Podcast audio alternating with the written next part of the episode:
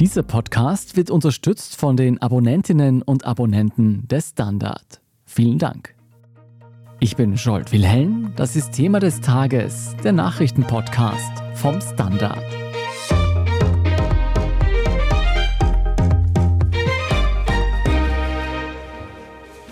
Schönen guten Tag, danke fürs Kommen und Einschalten. Nach der kommenden Nationalratswahl könnte eine neue Partei ins Parlament einziehen. Und zwar die Bierpartei von Sänger und Ex-Präsidentschaftskandidat Dominik Vlasny, besser bekannt als Marco Pogo.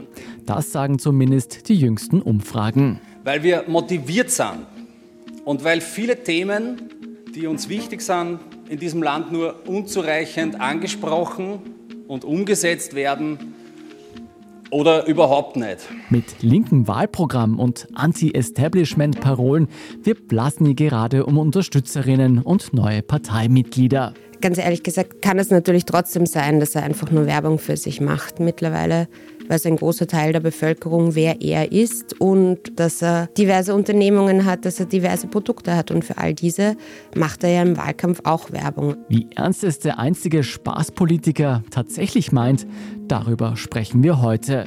Und wir sehen uns an, welchen Parteien er das Fürchten lehren könnte. Wenn sie den Einzug schaffen, könnten sie auch das Zünglein an der Waage sein. Also die könnten eine Mehrheit beschaffen.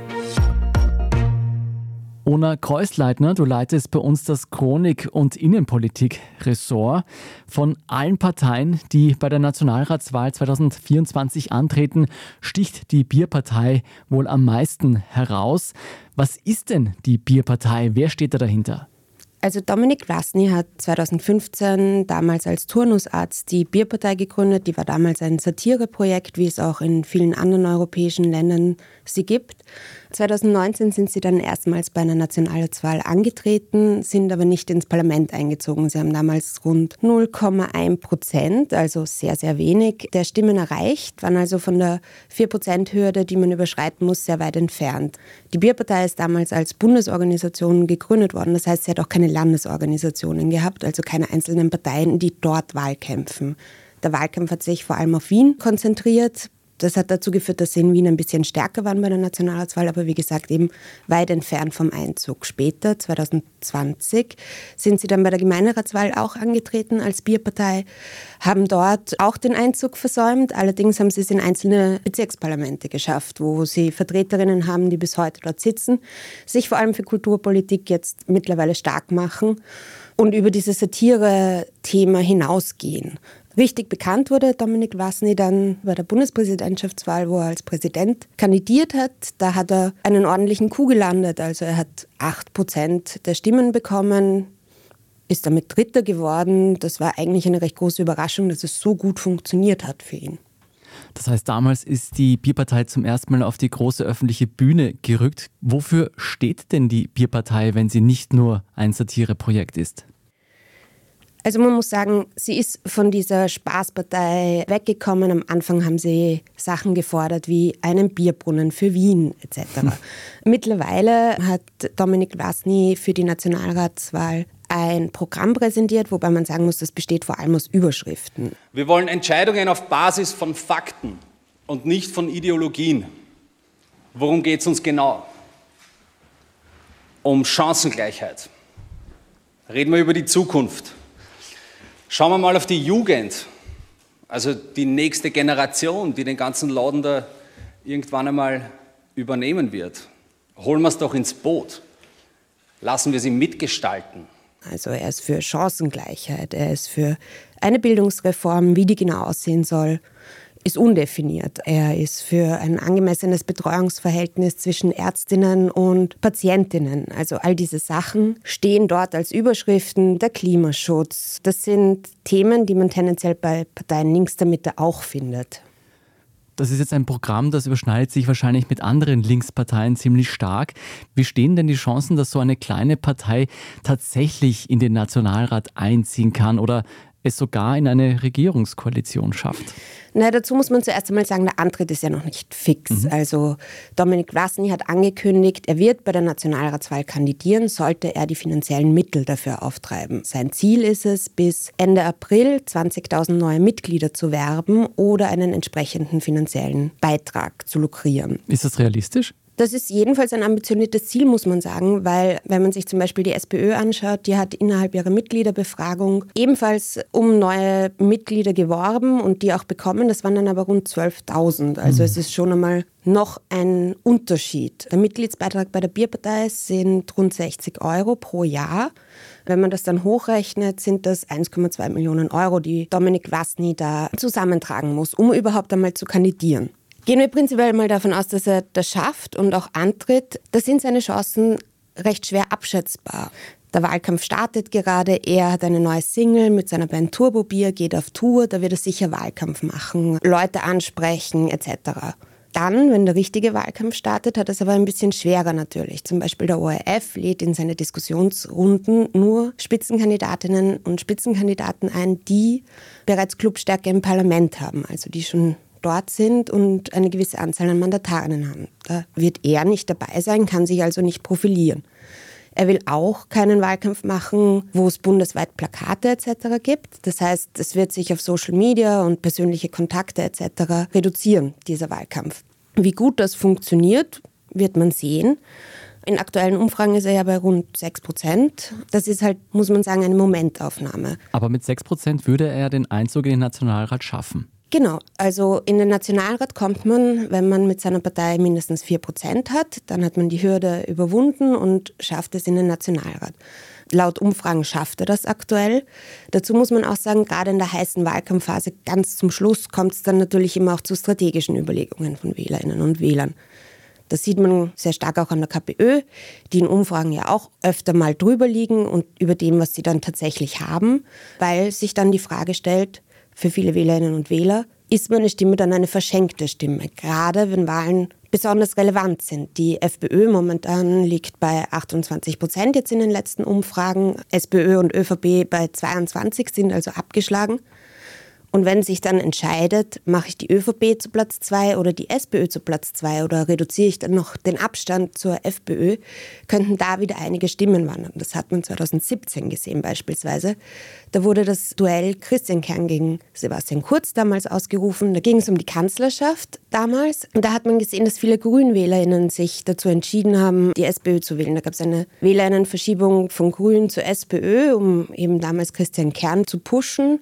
Das und die die Abspaltung der Liste Pilz hat die Grünen damals aus dem Nationalrat gekickt, was viele GrünwählerInnen ja am Ende dann auch nicht wollten oder dann auch sehr schnell bereut haben.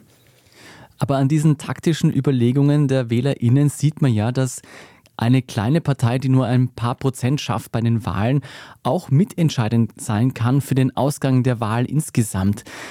Welchen etablierten Parteien würde denn die Bierpartei, so viel Stimmen sie auch immer bekommt, denn Stimmen wegnehmen?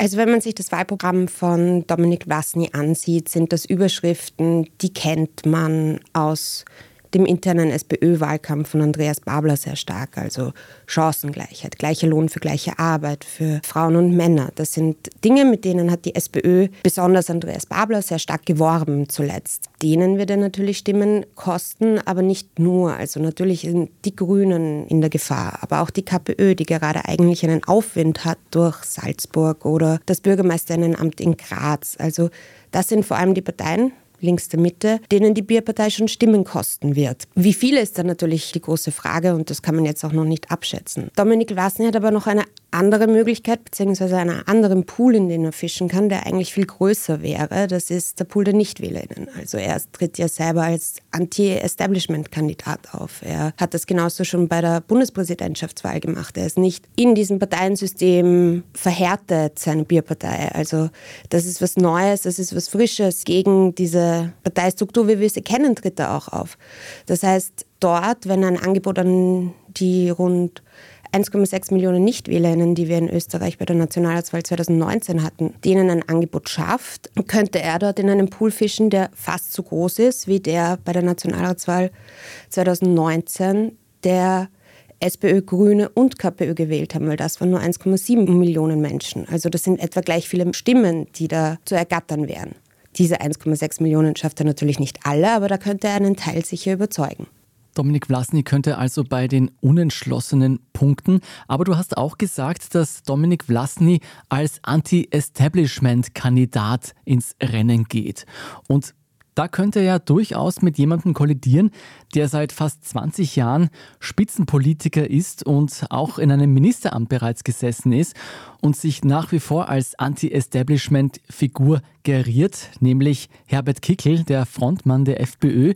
Könnte es sein, dass Dominik Vlasny in dieser Rolle durchaus authentischer rüberkommt und damit auch der FPÖ und Herbert Kickel gefährlich wird? Bis zu einem gewissen Grad könnte er das schon, weil auch die FPÖ spricht ja genau diese Leute an, die derzeit sehr unzufrieden sind. Inhaltlich muss man sagen, ist er thematisch angesiedelt eben bei den linken Parteien. Trotzdem kann er natürlich der FPÖ ebenfalls Stimmen kosten und wird das auch bis zu einem gewissen Grad.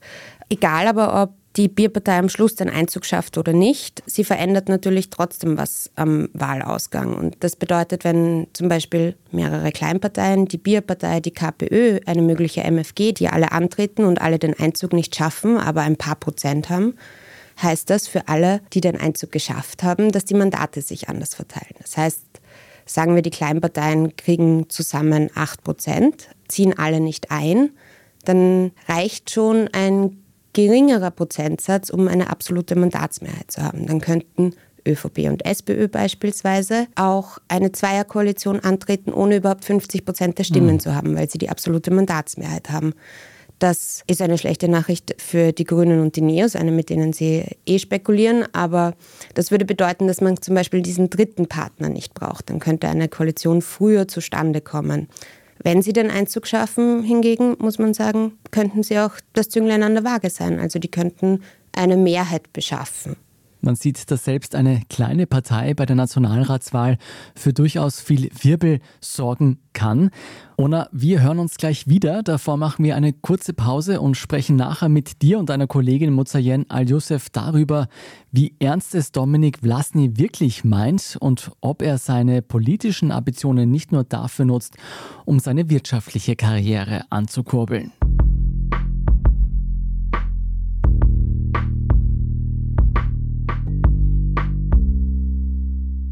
Wir sind gleich zurück.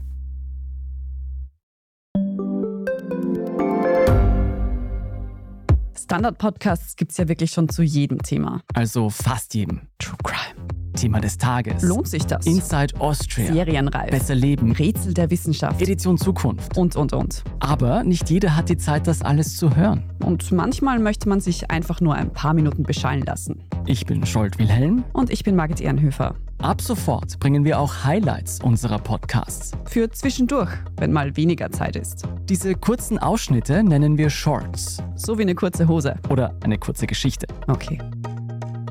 Und Shorts vom Standard finden Sie jetzt überall, wo es Podcasts gibt.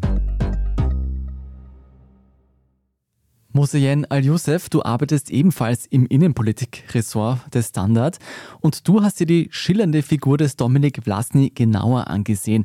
Was hast du denn herausgefunden? Dominik Vlasny ist in Wien aufgewachsen. Er hat Medizin studiert und hat nebenbei auch immer Musik gemacht. Und seit 2014 hat er seine eigene Band Turbo Bier, in der er singt und die auch relativ erfolgreich ist. Und nebenbei ist er auch mit seiner Kunstfigur Marco Pogo als Kabarettist tätig.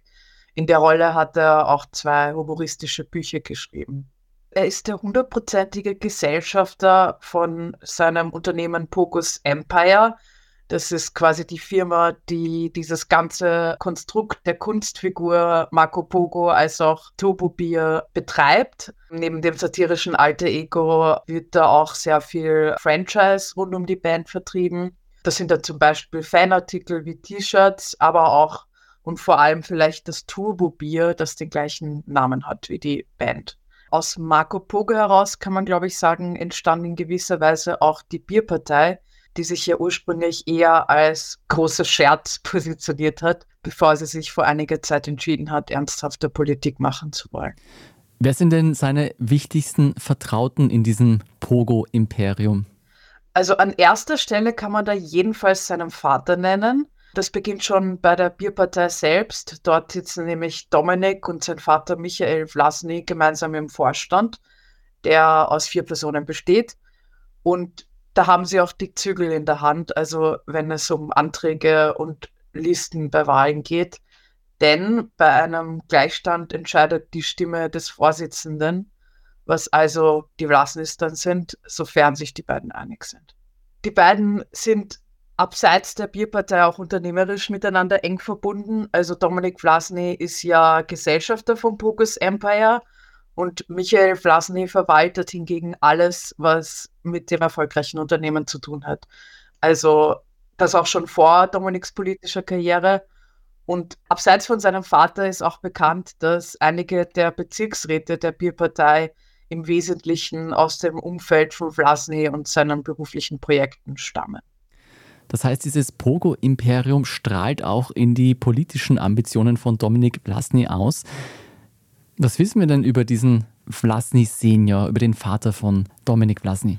Also auch der ist unternehmerisch tätig. Neben dem Management seines Sohnes, der hat sich wie sein Sohn auch in der Vergangenheit mit Getränken beschäftigt allerdings der anderen Art. Seit 2007 managt er mit einem zweiten Unternehmer die Ixayo GmbH. Das ist eine Getränkefirma, die sich damals noch in einer Presseaussendung auf den Fahnen heftete, das Zitat weltweit erste Getränk mit aphrodisierenden, also sexuell betörenden Pheromonen auf den Markt gebracht zu haben. Wenn man heute den Herrn Vlasny dazu fragt, schlägt er andere Töne an. Also er behauptet auf Nachfrage, dass Ixayo Pheromones lediglich der registrierte Markenname sei und man nur auf Aromastoffe setze. In der Zutatenliste sind, was auch tatsächlich so ist, keine Pheromone enthalten und mittlerweile wirbt das Unternehmen auch nicht mehr damit. In der Vergangenheit stand aber sowohl auf der Flasche dieses Getränks, das laut einer Marketingkampagne von damals den Lifestyle of Ibiza verkörpern soll, als auch auf der Website der Name Exio Pheromones und auch die Beschreibung aphrodisierend ist mittlerweile entfernt.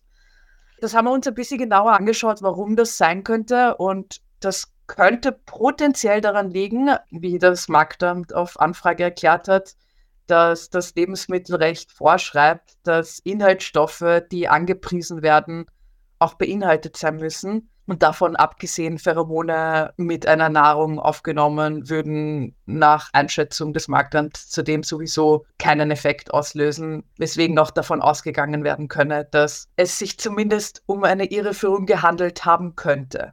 Und der Herr Vlasny und seine Firma sagen dazu, dass man ein Zertifikat der Lebensmittelversuchsanstalt habe, die sich das angeschaut hat und das Produkt zugelassen hätte. Und er weist den Vorwurf der Irreführung klar zurück. Eine ganz kleine Nebenrolle dort spielt auch Dominik Vlasny, dessen tätowierte Arme vor neun Jahren auch in einem Werbevideo von Xaya kurz zu sehen waren. Also es klingt schon nach einem Marketing-Schmäh, ein Getränk mit Pheromonen zu verkaufen oder zumindest zu versuchen, dieses Getränk zu verkaufen. Sagt uns das etwas über die Art und Weise, wie die Vlasnis nach außen hin auftreten? Also ich meine, schlechte Marketer sind sie sicher nicht, würde ich behaupten. Das gute Marketing brauchen Dominik Vlasny und sein Vater Michael Vlasny ja auch für die Bierpartei. Dort sitzen sie beide im Vorstand und haben auch die Entscheidungshoheit. Gibt es denn ganz konkrete Hinweise, dass die politischen Anstrengungen von Dominik Vlasny bei den wirtschaftlichen Interessen helfen, dass sie sozusagen als eine Art Werbung für seine verschiedenen Produkte fungieren?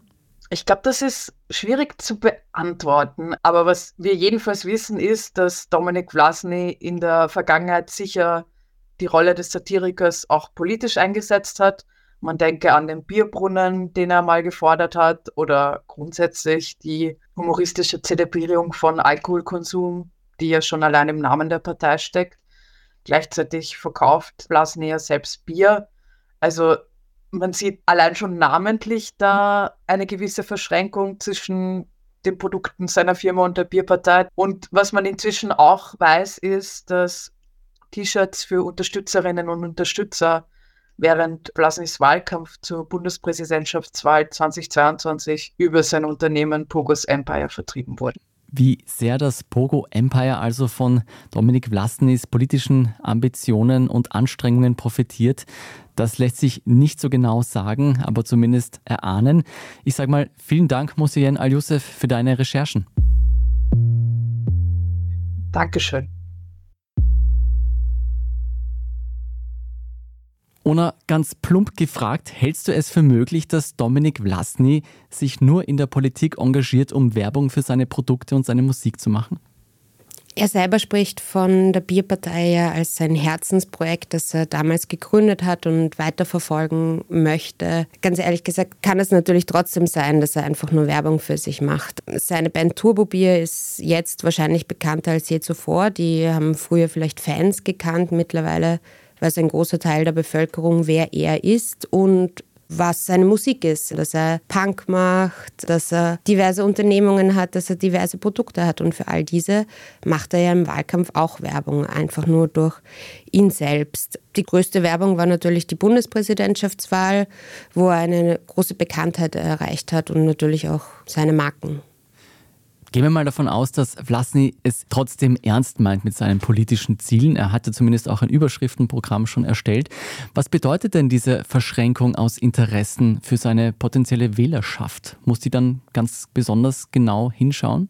Ehrlich gesagt glaube ich, dass es relativ wenig für sie bedeutet. Die Leute, die sich für Dominik Vlasnys Bierpartei entscheiden, denen ist es, glaube ich, eher egal, dass er auch Musik macht oder bestimmte Unternehmungen hat. Für viele Personen ist eine Stimme für die Bierpartei auch eine Stimme gegen das Establishment, gegen die alten eingesessenen Parteien eine Proteststimme eben, würde man sagen. Inhaltlich hätte man ja ein Angebot bei anderen Parteien, wenn es tatsächlich nur darum ginge, aber darum geht es ja offenbar nicht. Also wenn ich die Bierpartei wähle, entscheide ich mich ja nicht nur inhaltlich dafür, sondern vor allem auch aus dem Grund, dass ich mich in den anderen Parteien oder in dem Agieren der anderen Parteien nicht mehr wiederfinde. Müssen sich denn die anderen Parteien aufgrund Vlasnys Bekanntheit mehr oder weniger vor ihm fürchten? Also wir haben in der Vergangenheit gesehen, dass Abspaltungen oder Neugründungen von Parteien vor allem dann erfolgreicher sind, wenn sie eine Person an der Spitze haben, die man in irgendeiner Art und Weise kennt. Also ein Zugpferd sozusagen, irgendjemand, der auch ohne ORF-Auftritte etc. ausstrahlt. Das war der Fall beispielsweise 2008, als das BZÖ mit Jörg Haider damals noch angetreten ist. Da haben sie 10 Prozent gemacht. Nach Jörg Haider waren sie nicht mehr im Nationalrat. Danach, 2013, ist das Team Stronach eingezogen und 2017 ist Peter Pilz eingezogen. Der hat sich damals von den Grünen abgespalten, ist mit seiner eigenen Liste angetreten und da hat auch er vor allem die Wählerinnen und Wähler überzeugt. Die Inhalte waren sehr ähnlich mit den Grünen damals, also es war tatsächlich eine Personenentscheidung. Darum sieht man, dass jemand, der an der Spitze steht und der Ausstrahlung hat und der die Leute überzeugt, natürlich sehr gut funktioniert. Anders ist es bei der KPÖ. Die KPÖ hat es beispielsweise in den vergangenen Jahren nie geschafft, in den Nationalrat einzuziehen. Den Spitzenkandidaten kennt man nicht. Die MFG zum Beispiel hat auch auf ein Thema vor allem gesetzt, das Impfthema, hatte auch keine Person an der Spitze, an die man sich erinnert oder auch ein bisschen klammern kann oder die man gut oder schlecht finden kann. Die FPÖ hat ihnen jetzt das Thema weggenommen. Also die sind jetzt in der Irrelevanz verschwunden. Also ein Spitzenkandidat Dominik Vlasny bringt der Bierpartei sicher sehr viel. Ob es ausreicht, wird man dann sehen. Was denkst du denn, wie sehr werden Dominik Vlasnys verschiedenste Unternehmungen und auch das Bierbrauen zur Zielscheibe für die anderen Parteien im Wahlkampf werden? Also bis jetzt sieht man, dass die anderen Parteien sehr wenig auf Dominik Blasny reagieren. Das kann eine Strategie sein, das kann zeigen, dass man die Person gar nicht ernst nimmt und gar nicht als Bedrohung empfindet. Ich glaube, man wird sehen, wie sich die Bierparteien in Umfragen tatsächlich verändern wird, ob sie eine größere Gefahr ist, ob der Einzug in den Nationalrat wahrscheinlicher nochmal wird oder nicht. Und je nachdem werden, glaube ich, auch die Parteien darauf reagieren, ob sie ihn auch ernst nehmen und ihm auch die Bühne geben, dass sie ihn überhaupt angreifen.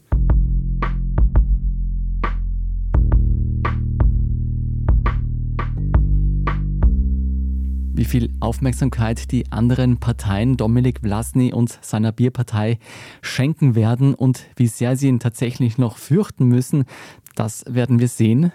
Ona Kreuzleitner, vielen Dank für deine Analyse. Danke, dass ich da sein durfte. Und wir machen jetzt gleich weiter mit unserem Meldungsüberblick. Wenn Sie uns bis dahin schon mal unterstützen wollen, dann machen Sie das am besten über ein Standard-Abo. Alle Infos dazu finden Sie auf abo.derstandard.at. Und wenn Sie keine weitere Folge von Thema des Tages verpassen wollen, dann abonnieren Sie uns doch bei Ihrer liebsten Podcast-Plattform und nicht vergessen, die Glocke zu aktivieren. Dann erhalten Sie auch immer eine Notification, wenn eine neue Folge erscheint. Wir sind gleich zurück.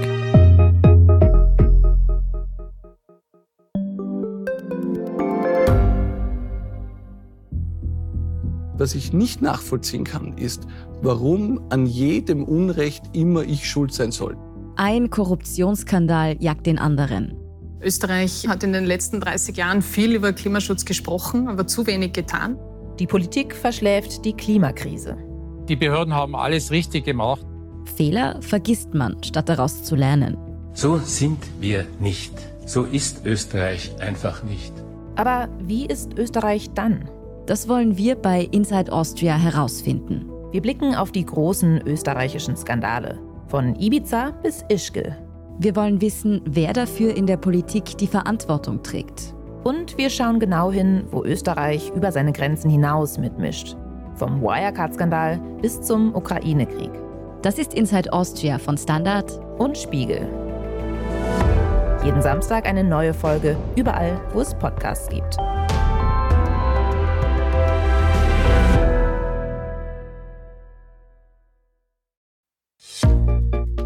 Und hier ist, was Sie heute sonst noch wissen müssen. Erstens, die ÖVP möchte ein Bezahlkartensystem für Asylwerber einführen. Vorbild ist Deutschland, wo sich die meisten Bundesländer gerade erst auf das neue System verständigt haben. Innenminister Gerhard Kahner zufolge sollen damit die derzeitigen Geldleistungen auf Sachleistungen umgestellt werden. Das könne mit einer Art Scheckkarte funktionieren. Die Grünen sind von dem Vorhaben wenig begeistert. Die Praxis habe gezeigt, dass Sachleistungen keine Ersparnis bringen, sondern wesentlich teurer sind als Geldleistungen. Denn Sachleistungen sind mit einem höheren Verwaltungsaufwand und hohen Personal- und Investitionskosten verbunden. Ein wesentlicher Grund für die ÖVP auf Sachleistungen umzustellen, dürfte sein, generell weniger Anreize für Migrantinnen zu geben, nach Österreich zu flüchten. Ob es die sogenannte Refugee Card tatsächlich in Österreich geben wird, ist auch abseits der Koalitionsdifferenzen und der aufwendigen Umsetzung noch alles andere als sicher. Denn ob Asylwerber Geld oder Sachleistungen erhalten, liegt in der Kompetenz der Bundesländer und nicht in der Macht der Regierung. Zweitens, es ist ein Symbolbild für die Signa-Pleite. Seit Wochen steht die Baustelle des riesigen Kaufhauses Lamar auf der Wiener Maria-Hilfer-Straße still. Nun hat die Baugesellschaft dahinter Konkurs angemeldet. Reni Benkos Signa-Gruppe ist mit 50 Prozent an dem Projekt beteiligt. Die andere Hälfte hält ein thailändischer Partner der Signa. Eigentlich war es der Plan, das Prestige-Projekt im kommenden Jahr fertigzustellen. Wie es jetzt damit weitergeht, bleibt abzuwarten. Aufgrund der ausgezeichneten Lage auf Wiens größter Einkaufsstraße besteht allerdings die Hoffnung, dass ein anderer Immobilienentwickler das Projekt Lamar fertigstellt. Und drittens, weil er geheime Hackerprogramme der CIA an die Enthüllungsplattform Wikileaks weitergegeben hat, ist ein früherer Mitarbeiter des US-Geheimdienstes zu 40 Jahren Gefängnis verurteilt worden. Der 35-jährige Joshua Schulte ist nach Angaben der US-Behörden für den größten Diebstahl geheimer Daten in der Geschichte der CIA verantwortlich. Schulte hatte zwischen 2012 und 2016 für ein Hackerteam der CIA gearbeitet. Im Zuge dessen soll er Spionagesoftware an Wikileaks weitergegeben haben. 2017 wurden dann die gesammelten Programme von Wikileaks veröffentlicht. Damit erhielten Hacker weltweit Zugriff auf diese Werkzeuge. Schulte soll aus Wut über frühere Kollegen gehandelt haben. Und zuletzt noch zwei Hörtipps für Sie. In unserem Schwesterpodcast Inside Austria erscheint am Samstag der dritte Teil zu unserer Serie zu den neuen Rechten. Und unser Schwesterpodcast Edition Zukunft beschäftigt sich mit der Frage, was wäre, wenn in Zukunft alle Speisen, die wir zu uns nehmen, auf pflanzlicher Basis hergestellt würden. Dieses spannende Gedankenexperiment von Edition Zukunft finden Sie überall, wo es Podcasts gibt, genauso wie unsere Serie zu den neuen Rechtsextremen in Inside Austria. Falls Sie Feedback haben zu Thema des Tages, dann schicken Sie uns das gerne an podcast.derstandard.at. Und wenn Sie uns dabei unterstützen wollen, dass noch mehr Menschen unseren Podcast hören, dann hinterlassen Sie uns eine gute Bewertung oder kommentieren Sie diesen Beitrag. Ich bin Scholt Wilhelm. Schönes Wochenende, Baba und bis zum nächsten Mal.